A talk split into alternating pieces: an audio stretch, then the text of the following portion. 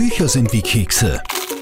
Der Bücherpodcast mit Dagmar Hager. Schön, dass ihr beim heurigen Weihnachtspodcast mit dabei seid. Mein Geschenk für euch ist diesmal die Julia. Genauer, die Julia M. Moser. Das ist eine extra coole Socke, denn sie ist Self-Publisherin, gibt also ihre Bücher selbst raus, weil sie bisher, leider muss man sagen, noch keinen Verlag gefunden hat.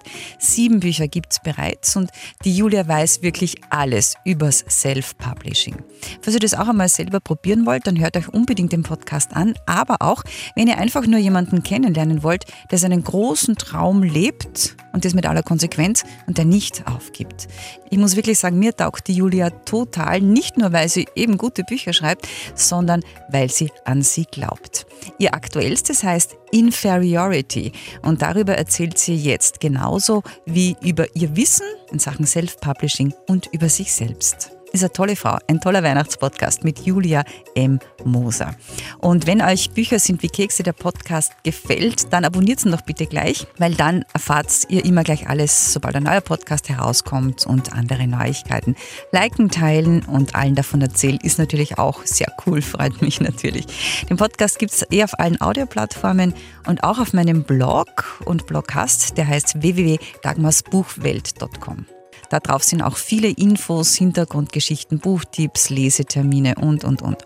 Und auf www.dagmarhager.com erfahrt ihr noch viel mehr über mich.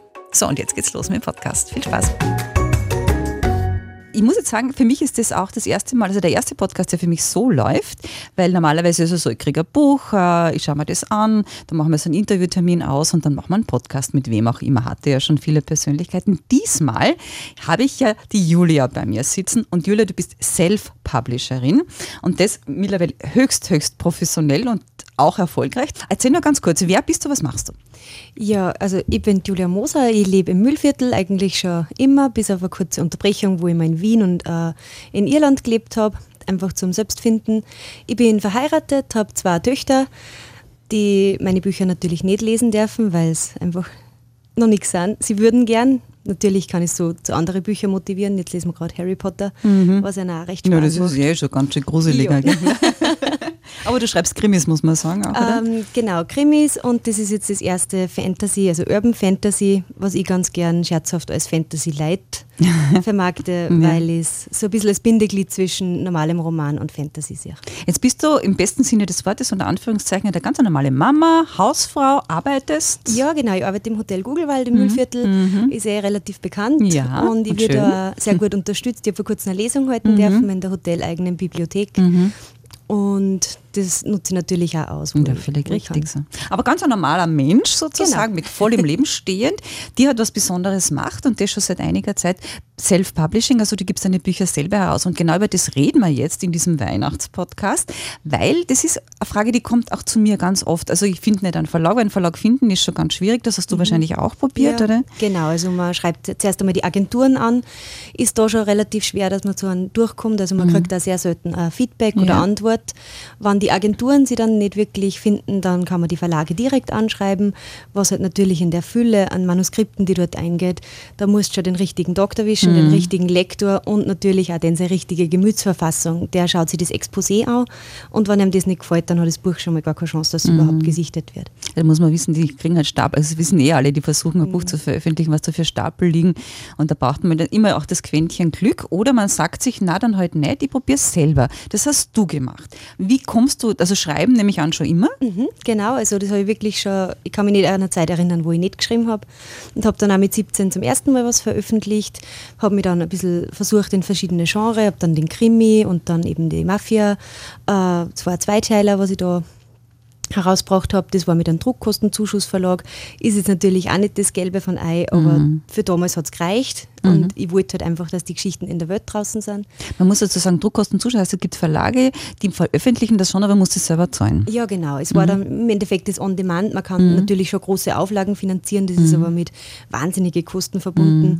Jetzt habe ich das einfach im On-Demand, das heißt, es wird ein Buch bestellt im Internet, es wird ein Buch gedruckt, eins ausgeliefert und im Endeffekt dann eins verkauft. Hat für mich damals passt und das On-Demand, das hat sich jetzt auch durchgezogen. Mhm. Es ist auch beim Self-Publishing meistens das, was angeboten wird. Mhm. Aber da, kann man da über Kosten reden? Was kostet sowas? Was, was investierst du dann? Ähm, das Cover hat man 350 kostet, da war was E-Book-Cover dabei und so kleine äh, Templates für Social Media, mhm. dass ich so kleine Schnipsel veröffentlichen mhm. kann. Das ist da wahnsinnig in. Ähm, und natürlich wird das billiger, wenn ich zum Beispiel dann bei der gleichen Designerin das Folgecover noch nicht mehr, also da gibt es dann mhm. schon Rabattierungen. Aber das war jetzt einmal für das Buch, ja, oder? genau. On Demand hast angefangen mit dem, also ein Buch, ein mhm. einzelnes. Und genau. was, was, was zahlt man da? Ähm, das ist im Grunde kostenfrei. Also bei BOD, wo ich gerade mhm. veröffentlicht habe, da zahlt man die einmalige Einrichtungsgebühr von 19 Euro, hat dann ein Jahr ähm, Vertragslaufzeit mhm. und das war es im Grunde. Also es ist halt dann, wenn man die eigenen Exemplare bestellen will, die kriegt man natürlich dann auch rabattiert. Ich habe mir jetzt einmal 100 Exemplare für mich bestellt, die ich einfach bei Lesungen anbieten mhm. kann oder eben im Hotel Gugelwald, mhm. privat an Freunde und Verwandte. Mhm. Und das hat mir ca. 1400 Euro gekostet. Mhm. Aber dann kommt noch das Lektorat dazu, das muss man auch Genau, Lektorat mhm. ist 2,50 Euro bis 5 Euro pro Normseite.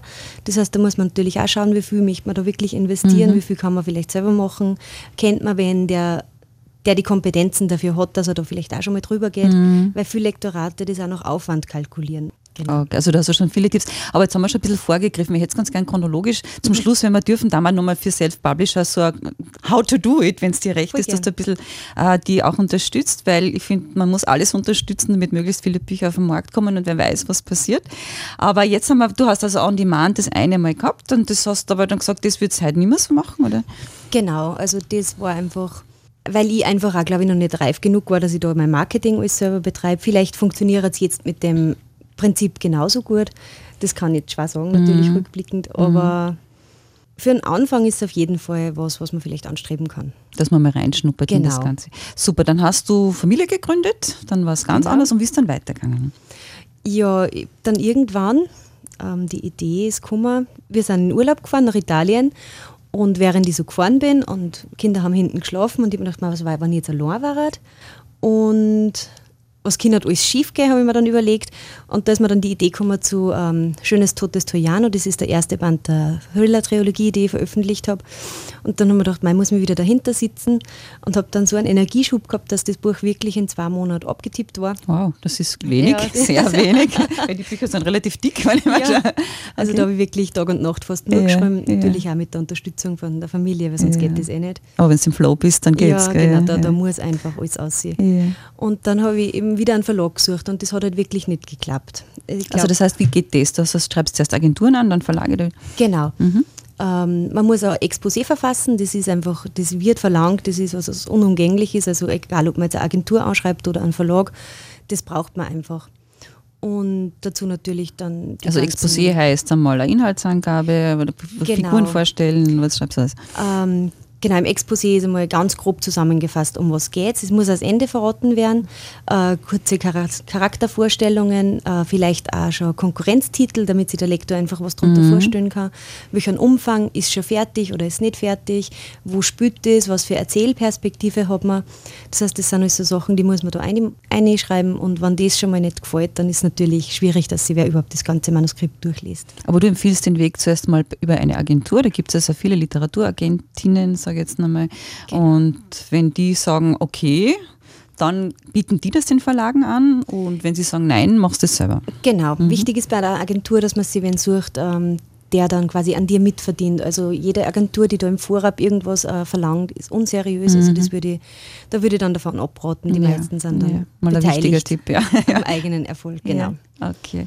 In deinem Fall hast du keine Agentur gefunden und hast genau. dann gesagt, okay, ich gebe aber trotzdem nicht auf und das ist ja genau der richtige Weg. Wir kennen ganz viele, die, denen das genauso gegangen ist. Ich glaube sogar der Fitzek hat am Anfang noch sehr erste die Therapie fünfmal umgeschrieben, weil irgendwer gesagt hat, so nicht, ja, bis genau. bevor es dann wirklich was worden ist. Also sogar die ganz Großen äh, haben einmal sehr klein begonnen. Und dein Weg war dann zu sagen, so, ich jetzt erst recht. Genau, ich wollte einfach am Markt sein. Ich wollte, äh, dass man einmal was kennt von mir. Ich wollte, dass wer nachschauen kann, was, was mache ich, was, wer bin ich überhaupt. Und ich habe mal einen ganz guten, äh, ganz ein gutes Zitat gelesen, das hat geheißen, nichts ähm, bewirbt dein Folgebuch so sehr wie das vorherige mhm. und auch umgekehrt. Also ja. nichts bewirbt das vorige Buch so wie dein neues Buch. Mhm. Und natürlich möchte ich einfach am Markt bleiben und einfach veröffentlichen, veröffentlichen, veröffentlichen, bis das einmal der Richtige liest und der sich denkt, hey, okay, aus dem machen wir was. Okay, das hast du dann gemacht. Also dann bist du, hast du das Manuskript, das Neue, du bist also im, im Urlaub fertig geschrieben, das war jetzt dann fertig. Und dann? Genau. Hm. Dann wird natürlich überarbeitet, das ist dann der größere Prozess, also du musst das mindestens drei, vier Mal selber durchlesen. Mhm. Man wird so ein bisschen blind fürs mhm. eigene Manuskript. Blind, genau. genau. es sind ganz, ganz simple Tippfehler oft, wo du dann, wenn du das im Buch dann siehst, denkst du, wie habe ich denn das übersehen ja, können? Ja, ja. Und da ist natürlich wichtig, dass man auch Testleser findet, mhm. auch unparteiische Personen. Da ist auch Social Media ein großer, ein großer Anlaufpunkt, weil sie einfach immer wieder Menschen finden, die froh sind, wenn sie was gratis lesen mhm. dürfen. Mhm. Und selber bringt das Feedback einfach auch unglaublich viel. Mhm. Gut, und dann hast du Testleser gehabt und dann? Genau, dann habe ich eben das Feedback gekriegt, dass das äh, wirklich was ist mit Qualität, was, was gut ist, was, was bewegt, also auch die Figuren, dass die tief ausgebaut sind. Und dann habe ich gedacht, ja, ich möchte jetzt einfach trotzdem, dass das erhältlich ist. Und dann haben wir geschaut, was gibt es da für Anbieter. Und auch da ist bei äh, Selbstpublishing, es gibt einige Plattformen im Internet, die das anbieten. Auch da muss man natürlich ein bisschen schauen. Ich habe dann mit äh, Kindle Direct Publishing veröffentlicht. Das ist der Publishing Service von Amazon. Was ich damals nicht gewusst habe, ist, dass das dann nur auf Amazon, Amazon erhältlich ist. Genau, also das war dann ein bisschen, wo natürlich auch viele Käufer sagen, naja, den großen Riesen möchte ich eigentlich nicht unterstützen, mhm, hast mhm. nicht du ein paar Exemplare. Das heißt, das hat das dann schon ein bisschen gedämpft. Habe dann aber alle drei Bücher der Trilogie gleich veröffentlicht, weil ich einfach wollte, dass das auch zusammengehört und habe jetzt das Book on Demand. Das heißt, da ist im ganzen deutschsprachigen Raum in alle Buchhandlungen erhältlich. Auch die E-Books kann man über Thalia, über Murova, das kann man alles mhm. überall mhm. bestellen. Okay. Aber wie geht das dann? Also das ist ja ein Prozess. Erzähl uns einmal, wie funktioniert das? Dass ihr da was, was mache ich dann mit meinem Manuskript, dass man sich das vorstellen kann? Ähm, Im Grunde ist beim Selbstpublishing so, dass du nicht wirklich abhängig bist von irgendwem. Das heißt, es liegt bei dir die ganze Verantwortung und auch alle Rechte. Das heißt, da schaut da dann auch keiner mehr drüber. Du hast da die, die Online-Formulare, das funktioniert eigentlich ganz gut. Es wird da Schritt für Schritt die Anweisung geben, was zum Tun ist. Wenn du ein Cover hast, dann kannst du das entweder hochladen oder es gibt da bei den meisten Selbst-Publishing-Services ähm, eigene Covergestalter, mhm. Gestaltungsprogramme, wo du ja auch noch ein bisschen hinter sitzen, mhm. dahinter setzen kannst. Aber du hast es jetzt mit dem aktuellen Buch hast es dir gestalten lassen, also es war schon der nächste Schritt und hast es dann genau. hochgeladen ja, sozusagen. Okay. Genau, also ich habe das direkt in dem Format gekriegt. Ich habe meiner Grafikerin auch die Seitenanzahl gegeben. Sie kennt die Plattformen alle, das heißt, es ist da genormt und hat dann das Cover wirklich maßgeschneidert für das Buch. Mhm für mich erstellt. Genau, der Titel ist aber dann, wie heißt das Buch? Inferiority, mhm. also Fragen, die wir nicht stellen, ist der erste Band. Geplant ist eine Reihe. Wie viele Teile das werden, kann ich noch nicht genau sagen. Aber es ist dann so, dass natürlich auch die Folgecover dann so sind, dass dazu passen werden. Das ist klar, dass man das auf den ersten Blick auch erkennbar hat, das ist eine Serie. Genau. Gut, dann hast du das Cover gehabt, das Manuskript hast du aber dann schon nochmal gegenlesen lassen, auch von, einem, von einer Lektorin, oder? Genau, also es geht dann ins Lektorat und ins Korrektorat. Das ist ein Prozess, der über zwei Schritte geht meistens.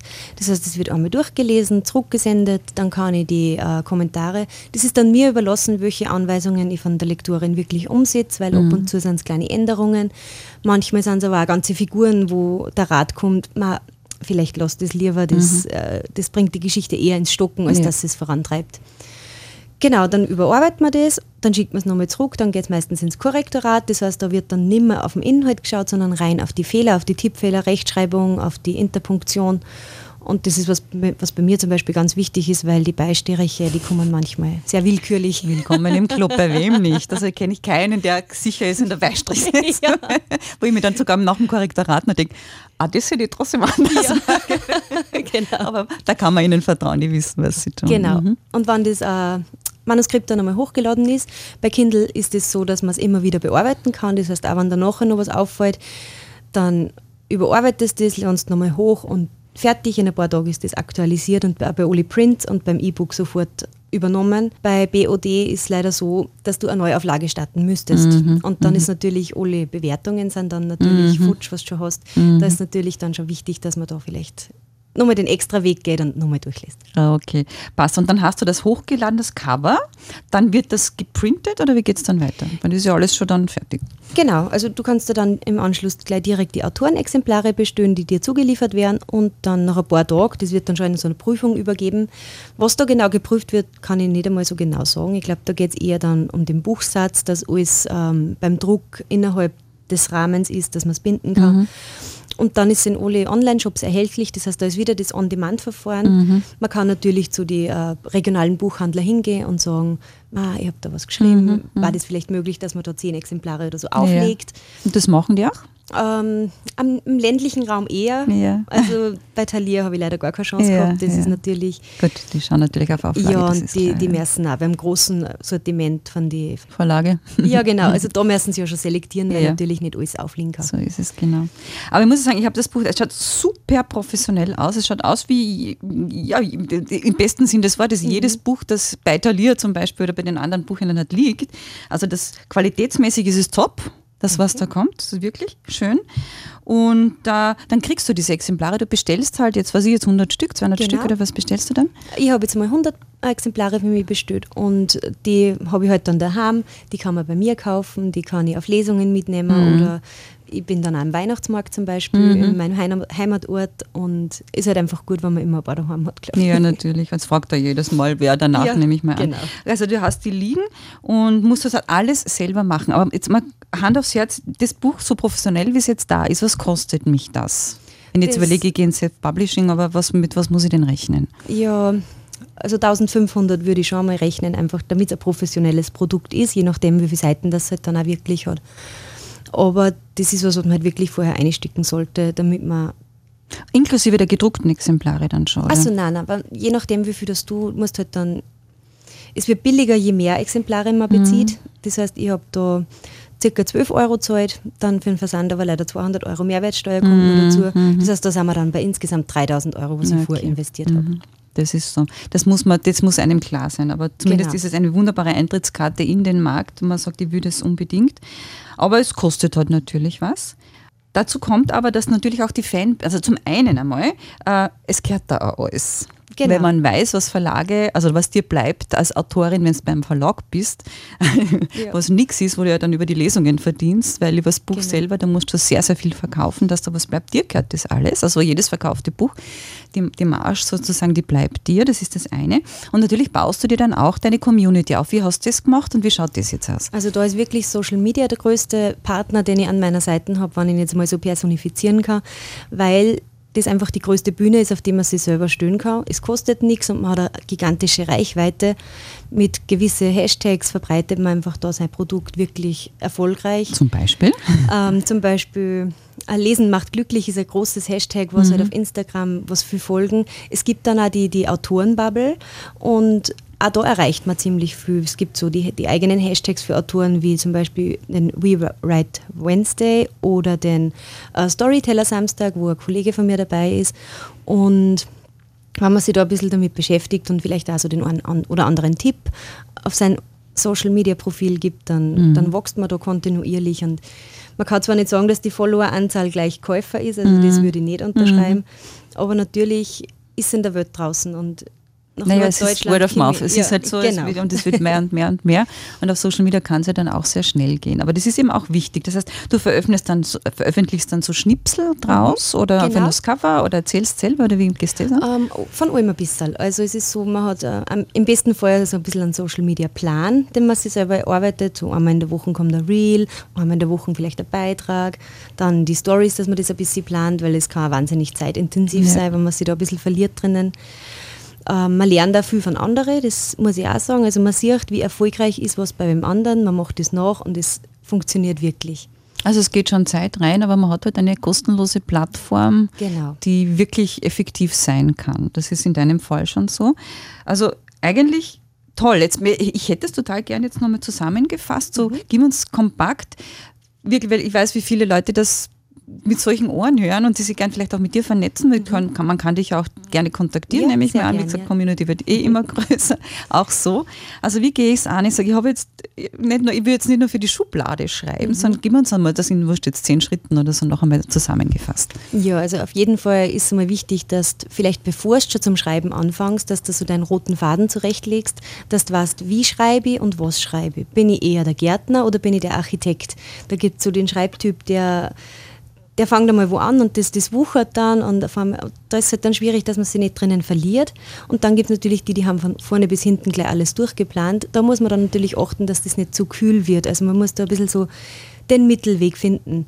Wann dann die Geschichte abgetippt ist, dann ist es einmal wichtig, dass man dass man vielleicht kurz einen Abstand dazu nimmt, also man lässt das vielleicht einmal ein paar Wochen ruhen, geht dann selber nochmal drüber, damit man einfach ein bisschen einen nüchterneren Blick auf die Geschichte hat. Wenn das erledigt ist, dann kann man sie vielleicht an Freunde und Familie im näheren Umfeld. Ähm, da würde ich halt empfehlen, dass man vielleicht wen nimmt, der sich mit dem Genre ein bisschen auskennt. Also einer, der nur Selbstratgeber li äh, liest, wird mit einem Fantasy-Buch nicht recht viel angefangen haben und das Feedback ist dann natürlich nicht so hochwertig. Hochwertig vielleicht schon, aber nicht so. so. Wie du es brauchst. Genau, es ist nicht das, was du brauchst. Ja. Genau dann, wenn das abgeschlossen ist und du hast wirklich das Gefühl, okay, boah, das kommt gut an, ich bin äh, selbstbewusst damit, ich glaube, ich traue mir, dass ich das mit Fremden lesen lasse, weil da ist oft so die Ernüchterung, wenn du das wirklich wem gibst, dem das halt wurscht ist, wie es dir dabei geht, auf gut Deutsch gesagt, und dann kommt, ja, na, da würde ich, das würde ich vielleicht lassen, das ist einfach nicht das, das ist, ich finde das total wichtig, weil mir ist es auch so gegangen. Also erstens einmal brauchst du den Mut und das ist wirklich M-U-T, drei große Buchstaben, ja. eben nicht nur für die Schublade zu schreiben, sondern eben auch ähm, einfach das zu tun. Aber was ist denn das Schlimmste, was sein kann, dass da wer sagt, na, so nicht. Genau. Mir ist genau. das mit meinem ersten Buch fünfmal passiert. Ich habe es fünfmal umgeschrieben über Jahre. Ja. Aber im Endeffekt total dankbar für das Feedback, weil ich weiß, warum ja. das nicht gut war. Und uh, so wie das down hat, und das war echt ein harter mhm. Prozess, sind auch Tränen geflossen, bei dir wahrscheinlich auch, oder? oder, oder ich habe Gott sei Dank die Erfahrung gemacht, ja. dass gut angekommen ist. Also okay, gleich. sehr gut, sehr gut. Nein, das hat die, also schon gut ankommen, aber die gesagt ja. haben, so nicht. Also das ist nichts, das ist nicht für den Markt. Ja. Du musst ein bisschen für den Markt auch schreiben, das ist so, mhm. damit das auch gekauft wird und so wird das nichts. Und das ist ein knallhartes Feedback. Ja. aber es ist auch, wenn es gerechtfertigt ist, wirklich was, an dem man wachsen kann. So ist es, genau. Und auf das kommt es dann im Endeffekt an. Ja. Und wenn das erledigt ist und du hast da das Gefühl, dass, äh, dass ähm, deine Finanzen und dass das alles wirklich stemmen kannst, also man soll sich da auch nicht Häuser über Kopf vielleicht in Schulden mhm. manövrieren, das ist natürlich dann auch kontraproduktiv, dass man das vielleicht vorher schon ein bisschen anspart und dann wirklich in ein Korrektorat und Lektorat ja, investiert. Das ist ganz wichtig. Wo ja. da auch nochmal ein großer Unterschied ist, das möchte ich vielleicht auch noch kurz sagen, ein Korrektorat ist halt wirklich, da wird nur auf die Fehler geschaut. Inhaltlich kriegst du da nicht wirklich eine Unterstützung was einfach an der Zeit liegt. Weil ein Buch auf dem Inhalt zu prüfen, ist einfach wahnsinnig viel intensiver, wie wenn ich nur schaue, ob jetzt jedes Wort richtig geschrieben ist. Deswegen gibt es Lektoren, dafür sind die da. Genau. Und Korrektoren, die eben für das das nicht peinlich ist, wenn dann die Beistriche oder die Rechtschreibfehler aufpoppen. das ist genau. Ja, okay. Passt?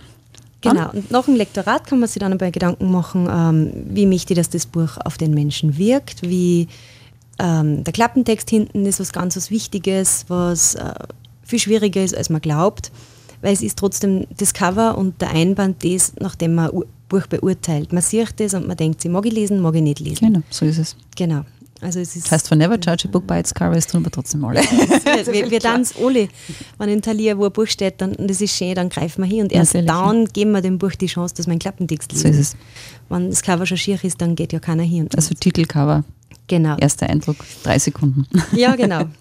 Da wird Bei 80.000 Bücher jedes Jahr bewertet, genau. Ja.